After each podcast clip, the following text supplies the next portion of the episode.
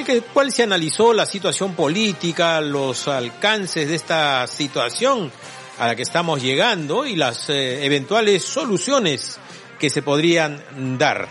Algunos parlamentarios hoy también este, han, se han manifestado en torno al pedido que hay ahora del presidente de la República por un diálogo, un diálogo que según las parlamentarias que se han pronunciado hoy siempre es bueno, siempre es, bueno un acercamiento que pueda haber para solucionar, para solucionar este, esta situación en la cual se encuentra el país. Bien amigos, vamos a un resumen de noticias a través de nuestros titulares. El presidente del Congreso, Pedro Lechea, demandó madurez política ante un eventual pronunciamiento del Tribunal Constitucional en torno a las acciones del presidente Martín Vizcarra, entre ellas el cierre del Parlamento.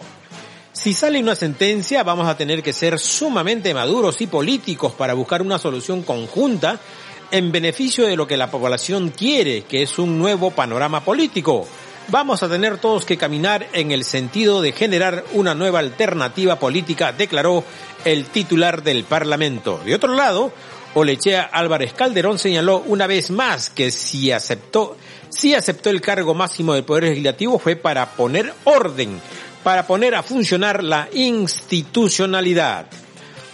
Nuestro interlocutor para un diálogo es el presidente del Congreso, Pedro Lechea, dijo la congresista Milagro Salazar al referirse al diálogo que está solicitando el presidente Martín Vizcarra. Por su parte, la vicepresidenta Karina Betete indicó que este eventual diálogo debe ser transparente y no solamente para tapar la acción irresponsable de cerrar el Congreso con las consecuencias que ya conocemos. Entre tanto, la legisladora Luz Salgado considera que los diálogos nunca están de más si hay voluntad de poder conseguir las mejores soluciones para el país, se puede intentar y hacer el esfuerzo, enfatizó la, la parlamentaria de Fuerza Popular.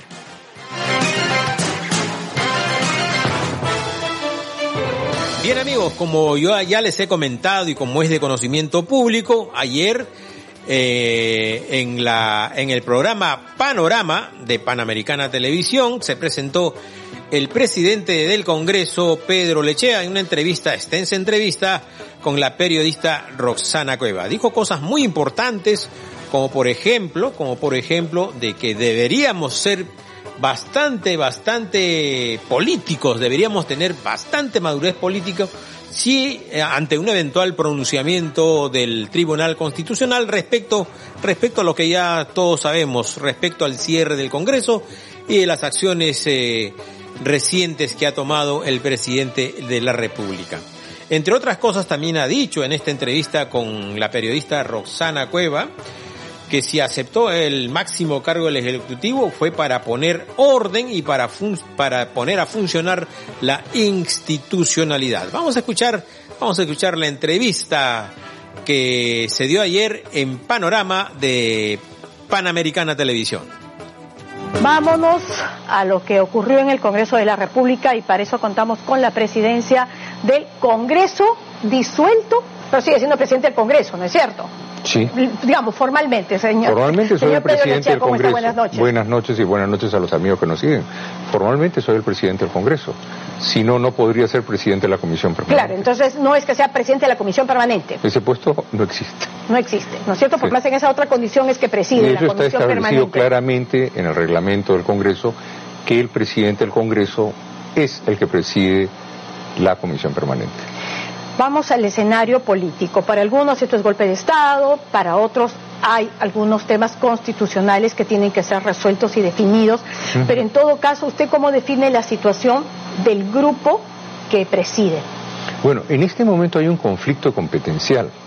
Nosotros tenemos una serie de eventos se nos han, eh, que hemos sancionado, que obviamente no tenemos la fuerza para implementarlos, e igualmente hay una serie de órganos que se nos hace que se nos hacen cercenado o que no los podemos utilizar porque obviamente no tenemos la fuerza. Sin embargo, somos un Congreso y que lo que pretendemos ahora es mediante un tercero que es el Poder Judicial, en este caso el Tribunal Constitucional, que tiene la facultad de dirimir cuando los poderes intervienen en la competencia de otros. Ya, estamos ahorita yendo todo esto al tema del Tribunal Constitucional, es una demanda constitucional, pero ahora la puede presentar porque hay cuestionamientos. Usted me estaba señalando que sí, pero al ser ya comisión permanente, incluso se ha presentado una denuncia contra usted de una persona, una persona, digamos, de la calle, un ciudadano, de, alguna manera empeñoso, que ha salido y ha señalado que al no ser usted presidente del Congreso, no puede presentarse, una usurpación de cargo. No, eh, debería leer el reglamento, tal vez se ahorraría los abogados que le están cobrando. Pero en fin, este, lo que debería haber es, yo como presidente del Congreso y las facultades que tenemos como comisión permanente, sí estamos facultados para ir al, Tribunal Constitucional y pedirle que dirima esta diferencia que estamos teniendo con el Ejecutivo. Ya, pero por otro lado, lo cual por supuesto es, mm. podría ser legítimo, está el tema de los tiempos. Algunos expertos constitucionalistas y también extribunos han señalado que eso tomaría por lo menos cuatro meses, lo que significa que podría ser incluso posterior a la fecha de la elección que ya está fijada para el 26 de enero. ¿Cómo entenderíamos entonces En todo caso, yo no voy a dejar de actuar en lo que me compete a mí como presidente de la institución, no voy a parar de hacer lo que debo hacer. Que el Tribunal Constitucional tome sus tiempos, ese es otro problema. Y mientras tanto, digamos, usted puede ir presentando este tipo de, demandas, ¿no es cierto? Pero como comisión permanente ya se acepta que esa es la situación, que esa es la condición en la que está de disueltos. Si la fuerza te impide hacerlo, entonces tú tienes que adaptarte a lo que puedes hacer, porque lo que somos nosotros vamos a actuar de acuerdo a la ley. O sea, el vamos a ser institucionales. Si yo acepto ser presidente del Congreso fue con la condición de hacer cumplir la ley.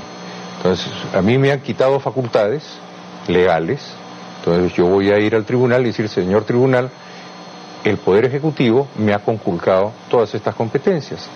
Agradecería que usted dictamine y que me las devuelva, que son las, que son las competencias que me asigna la Constitución peruana. Claro, pero ahí el punto central, ¿cuál es? El hecho de que se haya tomado una decisión de esta naturaleza sobre la base de una interpretación constitucional, ¿ese es el punto central para ustedes o no? Obviamente, ese es parte de, o sea, cada vulneración que nosotros tengamos, vamos a, vamos a ir y contestarla, vamos a ir a reclamarla. O sea, eh, nosotros, para nosotros el tema es que el, tema competencial respecto a asuntos constitucionales es exclusiva y excluyente del Congreso, es una, e, es una facultad que tiene.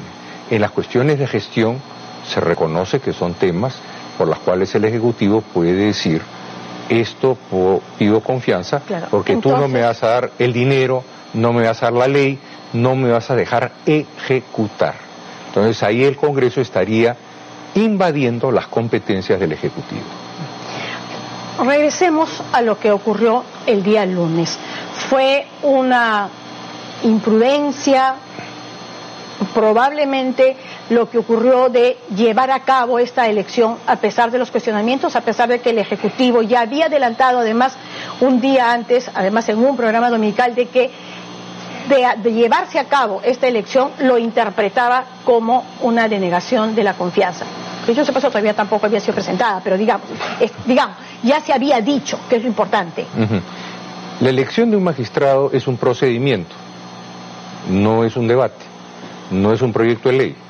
Entonces simplemente nosotros, ese pedido nos extrañó y si es que el Ejecutivo creía que nosotros no teníamos derecho a hacerlo, ha podido plantear una acción competencial y decir, yo sí tengo competencia en el nombramiento de los tribunos del Tribunal Constitucional, que si uno lee la Constitución, una de las atribuciones específicas del Congreso es elegir al Tribunal Constitucional. Entonces lo que estábamos procediendo es al voto. Claro, yo no cuestiono las facultades que tenían ustedes al respecto, porque se ha venido desarrollando durante varios años y es una tarea del Congreso de la República. Yo le pregunto más por una evaluación política, porque además estaba claro el anuncio presidencial por un lado y por el otro también este respaldo ciudadano que había respecto a este anuncio, ¿no? Entonces, políticamente fue lo más acertado para hacer. ¿Qué pesó en todo caso en su decisión? Que teníamos que hacerlo.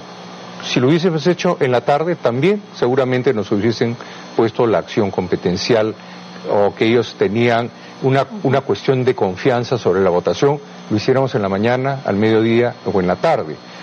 Pero, ¿qué nos lleva o sea, ¿cree usted que si lo hubieran hecho igual en la tarde o después? No, no, pero ya se había presentado la cuestión de confianza. claro, pero ya se había... es el motivo además que termina gatillando toda esta situación. Claro, pero se, se el gatilla cuando se conoce el cuando se conoce cómo va a ser el, eh, digamos, la agenda. O sea, si la agenda lo hubiésemos puesto al revés, seguramente también hubiesen planteado la cosa en la tarde. Si lo hubiésemos puesto a la medianoche, a lo mejor también en la medianoche. El hecho es que era, sabíamos que iba a ser una decisión política compleja. Sin embargo, ¿por qué vamos a hacerlo? Nosotros recibimos el encargo y yo recibo la llamada del presidente del Tribunal Constitucional que yo estoy en la obligación de nombrar a los tribunos y que el procedimiento ya venía aprobado desde el 2018. Es un procedimiento largo y complejo, no corto, para que entienda el, el público. Cuando se vencen los tribunos, el Tribunal Constitucional envía una carta para que se proceda a la elección de los vocales. Entonces, esta, esto fue en el 2018 en noviembre. Claro, cuando, estaba Salaverre en la presidencia. el hecho es que si entra el Tribunal Constitucional hace, se señala la falta en que está el Congreso. Entonces se lleva a Junta de Portavoces en ese momento y se tiene que decidir entre dos modalidades, la ordinaria y la especial. La ordinaria es que uno recibe los expedientes que nunca ha funcionado bien, prueba de Dios lo que ha pasado en la Junta Nacional de Justicia y que por lo general no proceden. Y la otra es la especial, en la que uno se acerca a gente muy calificada que no, no se van a presentar a concursos. Y que es la forma... que cuestionan, digamos, el 2014, los grupos de izquierda, ¿no? Que no se les dio tiempo para poder presentar pero, pero vamos despacio. Entonces, el 2014 se hace igualito. sí, no, eso sí, y todos los que están ahorita además fueron elegidos bajo esa misma modalidad. Ya, entonces, ¿qué sigue después de la Junta de Portavoces? De la Junta de Portavoces tiene que irse al Pleno con la modalidad elegida.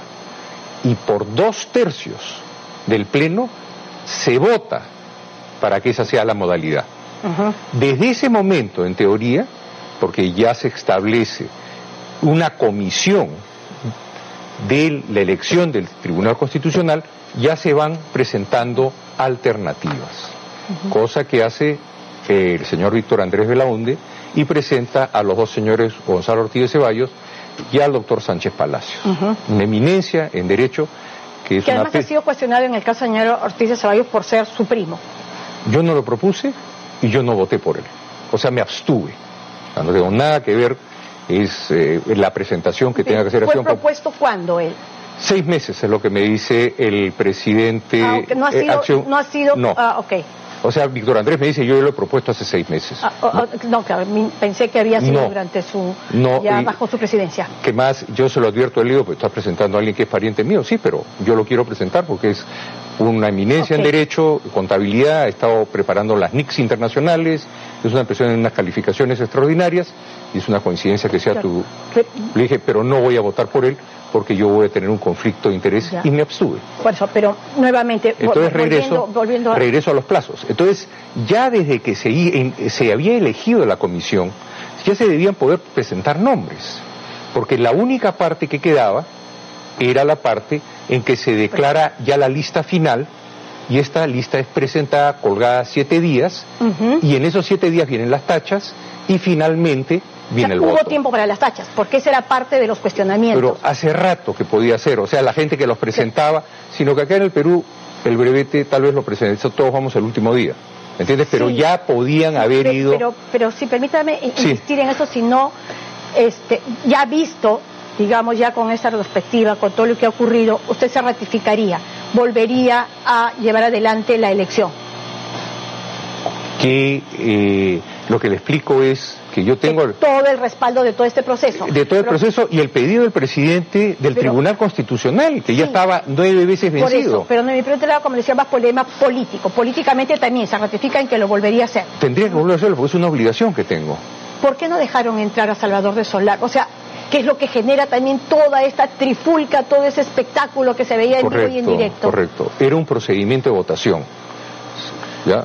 que pudo haber un error de que pudo haber un error político, que pudo haber un error del momento, eso lo sabremos en el futuro. Yo en el momento que se da la presencia del señor Salvador Solar, yo estaba siendo interpelado en el manejo de la mesa.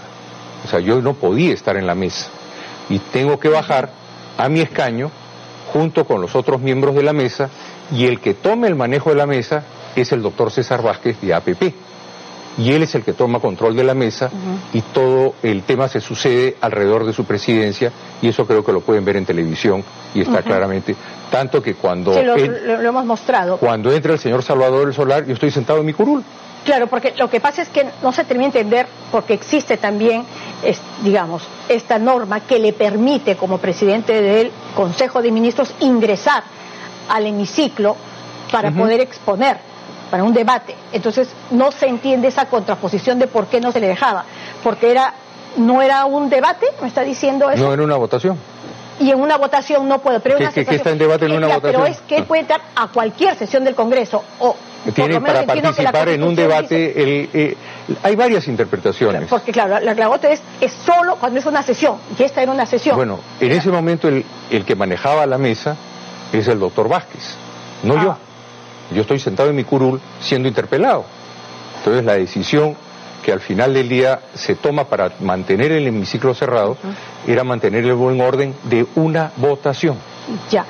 Hay un momento en el que luego de la votación este, aparece el voto de la señora Foronda, ¿no es cierto?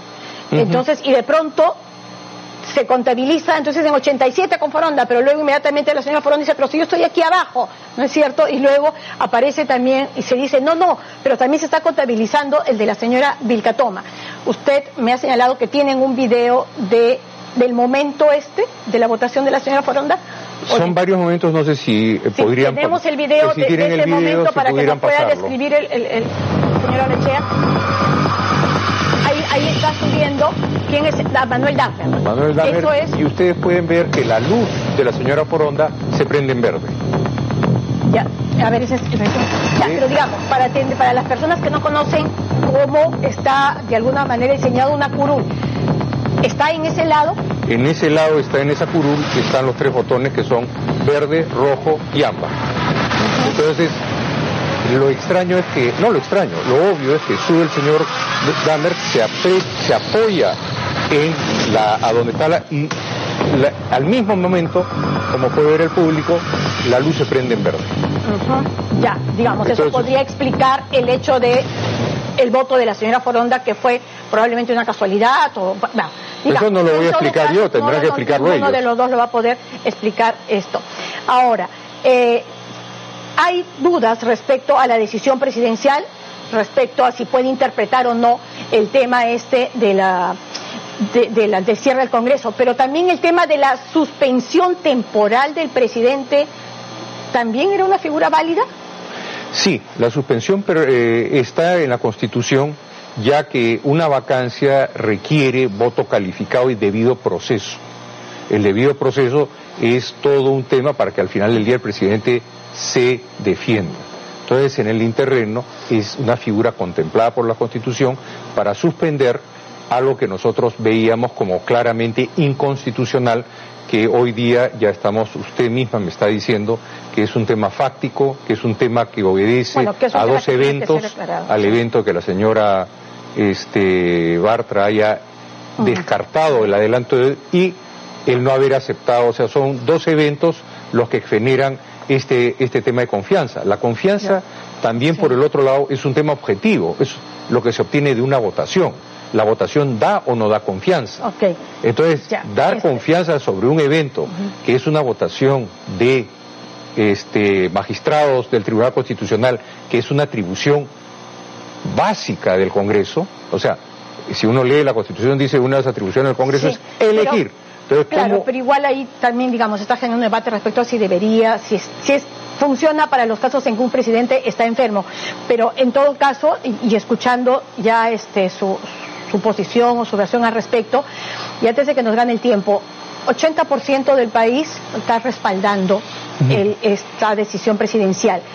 Y ha visto usted en las calles, en unas protestas, la rabia que hay respecto al Congreso de la República. ¿No cree usted que es necesario también hacer un mea culpa, aceptar algunos errores de parte del Congreso de la República? Fíjese, en cuanto a lo personal, puedo haber tenido mis problemas. En general, yo sí creo que el Congreso ha tenido un inicio muy, muy conflictivo. Y lo digo abiertamente, yo he sido ministro de PPK, yo he sido congresista de PPK, he defendido a PPK también cuando todo el mundo estaba en contra de PPK. Sea, parece que me toca siempre estar en el lado contrario. Pero siempre he procurado hacer las cosas de acuerdo a lo que la ley manda. Yo creo que hoy día tenemos toda una situación anímica respecto a que no hay crecimiento de la economía, a que hay inseguridad. Entonces, todo el mundo... respecto al Ejecutivo. Pero no, pero respecto, respecto también al Congreso. O sea, no se ve que el Congreso haya hecho mayormente nada para colaborar a solucionar esta situación. Entonces, hoy día lo que tenemos es que estamos en un momento que reconozco que es cierto, o sea, no lo voy a negar. ¿Qué, qué, qué es lo que exactamente no va a negar? Lo que no voy a negar es que, está, que la población... Obstruccionista, de blindaje a la corrupción... A ver, perdón, yo quiero hablarte al respecto de obstruccionista. Durante este último periodo se ha aprobado todo lo que pidió el Ejecutivo. Se ha, aprobado todo. 213 leyes de, que, que, viene, que nos manda el Ejecutivo en delegación de... Eh, eh, eh, sí, he visto algunas de las cifras que usted mismo las ha expuesto, pero igual, o sea, digamos... Pero, entiendo que, pero, es, pero, pero fíjese, cuando yo subo, yo subo con la esperanza de bajar este tema. Por eso es que me eligen, porque yo no soy Fuerza Popular. Yo pertenezco a una bancada que se llama Acción Republicana. Pero, Somos cinco. No, no, pero en mi periodo, lo primero que hago es paso a cuatro personas a ética, inclusive un miembro que sabíamos que veíamos a una elección de Tribunal Constitucional y que eran votos muy difíciles porque había que llegar a 87 votos y, y Fuerza Popular tiene solo 53, o sea que hemos conseguido casi 40 votos más fuera de Fuerza Popular. Entonces el hecho de haber castigado a una persona como Mamani iba en contra, pero yo dije, si yo subo, comenzamos a poner orden.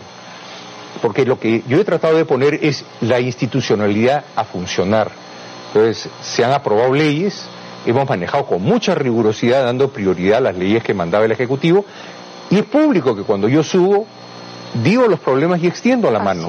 O sea, había la esperanza, en la mayoría del Congreso y ganó con 76 votos, nuevamente, no es Fuerza Popular que me elige, Fuerza Popular más otras bancadas. Entonces, lo que buscaban en mi persona era podernos acercar a trabajar y a la mañana siguiente que viene el, que viene el presidente saca una agenda que no estaba prevista. Entonces lo que yo acepto la presidencia, porque yo no estoy en campaña, yo quiero que usted me consiga un solo periódico donde yo digo que quiero ser presidente del Congreso. Bien. no se está, ganando el tiempo. Entonces lo que le digo es, es que, francamente, yo entro en la condición de que vamos a seguirnos institucionalmente y los plenos que tomo son los plenos de ética, el pleno de salud y comenzamos a sacar los plenos que interesan a la población. Y, y, ya, ya es verdad. Suponiendo en el hipotético caso de que se volviera, digamos, que el Tribunal Constitucional les diera la razón, ¿insistirían en una figura de vacancia? Yo creo que lo que piensan muchos especialistas es que va a pasar el tiempo y si sale una sentencia vamos a tener que ser sumamente maduros y políticos para buscar una solución conjunta en beneficio de lo que la población quiere, que es un nuevo panorama político. Entonces vamos a tener que todos, todos, absolutamente todos, caminar en el sentido de generar una nueva alternativa política para todo el mundo. Ojalá, la verdad que bastante falta nos hace, ¿no? Sobre todo este consenso y la madurez política. La madurez política, yo entro en el... Eh, eh, por eso yo he entrado para tratar de institucionalizar y en cierta forma ordenarnos todos. Esa fue la condición porque si no, no me hubiese interesado tomar la presidencia. Me ha tocado un momento complejo, entonces yo tengo que seguir defendiendo la institucionalidad. Muchísimas gracias por Muchas gracias entrevista. A Tengo que seguir defendiendo la institucionalidad, ha dicho el presidente del Congreso, Pedro Lechea, en una entrevista concedida anoche al programa Panorama, ¿no? extensa entrevista. Esto, entre otras cosas, ¿no?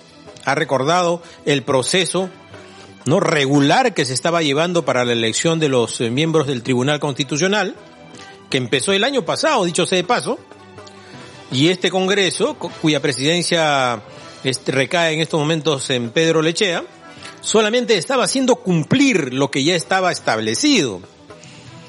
Y luego viene esta situación, ¿no? Esta figura de plantear eh, cuestión de confianza sobre un proceso que ya estaba en marcha. Sobre un proceso que ya estaba en marcha. Las leyes, ya saben, es conocida por todos, no son retroactivas, solamente cuando favorece al reo, la ley es retroactiva. En todos los demás casos, la ley es hacia adelante, es decir, aprueba la ley y empieza a aplicarse desde el momento que se convierte en ley, ya rubricado por el, por el presidente de la República. Entonces, había un proceso en marcha y en medio de ese proceso se plantea esta cuestión de confianza. Bueno, ahora el presidente está solicitando diálogo, está hablando de interlocutores válidos. Vamos a ver en qué termina esta situación. Lo cierto es que sobre este tema se han pronunciado la primera vicepresidenta del Congreso, Karina Beteta. Vamos a escucharla que este diálogo sea claro y transparente, no simplemente sea para tratar de calmar, eh, digamos, las aguas luego de una irresponsabilidad, luego de una ilegalidad y de un acto inconstitucional que se habría planteado. Sin embargo, por el bienestar del país, todos tienen que deponer cualquier interés personal o grupal a favor de eh, todos los peruanos. Y si eso va a conllevar a resolver los problemas que el país necesita y podamos ir a un adelanto de elecciones, que creo es lo que eh, convendría cuando un gobernante dice soy incapaz de poder resolver los problemas y mejor busquemos esta vía, yo creo cualquier diálogo es bienvenido por el bienestar del país. ¿Hay un chat que se llama eh, Comisión Permanente? Desconozco. Muy bien, ahí estaban las declaraciones de Karina Beteta, la primera vicepresidenta del Congreso, em, señalando que, bueno, todo diálogo es importante, todo acercamiento es importante, de la misma idea es Luz Salgado. Este, Gladys Andrade también se ha pronunciado respecto a este eventual, diálogo que se podría dar entre el presidente de la República y el presidente del Congreso. Vamos a escucharla. Bueno, buenos días ante todo. No olvidemos que el presidente del Congreso, el señor Pedro Olaichea, en todo momento, eh, como él le ha dicho, ha extendido la mano al señor Vizcarra para que puedan conversar y si él en estos momentos desea conversar con él, yo creo que el presidente del Congreso no se opondrá a tener alguna reunión con él. Pero eh, esta, esta acotación que le he hecho bajo determinadas circunstancias y también interlocutores, ¿qué, qué, le sugiere a usted? Bueno, yo creo que el presidente del Congreso, él es lo suficiente responsable de las acciones que él tome y será él quien tenga que tomar la decisión más conveniente. ¿Ustedes siguen pensando que la, la idea de la disolución del Congreso ha estado siempre en la cabeza del presidente Vizcarra, que él entró al, al, a la presidencia con esa intención? Bueno, no olvidemos que todos los días solamente el presidente se dedicaba a hablar del Congreso de la República, a pesar de los temas más importantes que están pasando en nuestro país. Gladys Andrade en las declaraciones, la congresista Gladys Andrade, hablando también de este eventual diálogo que se podría dar entre los titulares del Ejecutivo y del Legislativo después del cierre del Congreso. No sé cuán importante será este diálogo. ¿Será que el presidente está buscando ponerle un manto de legalidad a su accionar? el tiempo lo dirá. Vamos a esperar, vamos a esperar qué va a pasar. De repente se da el diálogo y por ahí que se adelantan las elecciones y se va a otro, a otro, a otra coyuntura política a una nueva situación que es lo que está buscando la población. Porque no, no podemos estar en esta incertidumbre que obviamente ahuyenta, ahuyenta a la inversión privada, sobre todo, ¿qué es lo que necesitamos? ¿Qué es lo que necesitamos para tener empleo, para poder combatir la anemia, para, es decir, necesitamos una economía sana, robusta, para poder combatir todos esos males que tenemos ahora, que son fundamentales, la inseguridad ciudadana, la situación en la salud, muerte de, neonatos, eh, anemia, reconstrucción, etcétera, etcétera. Son temas fundamentales que necesitamos este, solucionar y eso se hace con platita, con dinero, señores. Y si la economía no está robusta, obviamente esas cosas no lo vamos a poder hacer. Bien amigos, ya saben, a través de la internet estamos saliendo para el Perú y el mundo, nos encuentran en si, y si usted quiere mayor información tiene nuestra plataforma de televisión, el canal del Congreso. Sintonice 550 en Movistar. Pero también estamos en Claro. Canal 56 en Vez Cable, también usted puede recabar información ahí. Igualmente, Canal 56. Ya saben, Movistar 550, Canal del Congreso. También estamos en Claro, Canal 56 y Vez Cable 56. Muchas gracias amigos de todo el país por estar ahí, por escucharnos y gracias también a nuestros amigos de nuestras radios asociadas a través de las cuales salimos y llegamos a nuestros amigos en todo el país. Vamos a agradecerles por eso.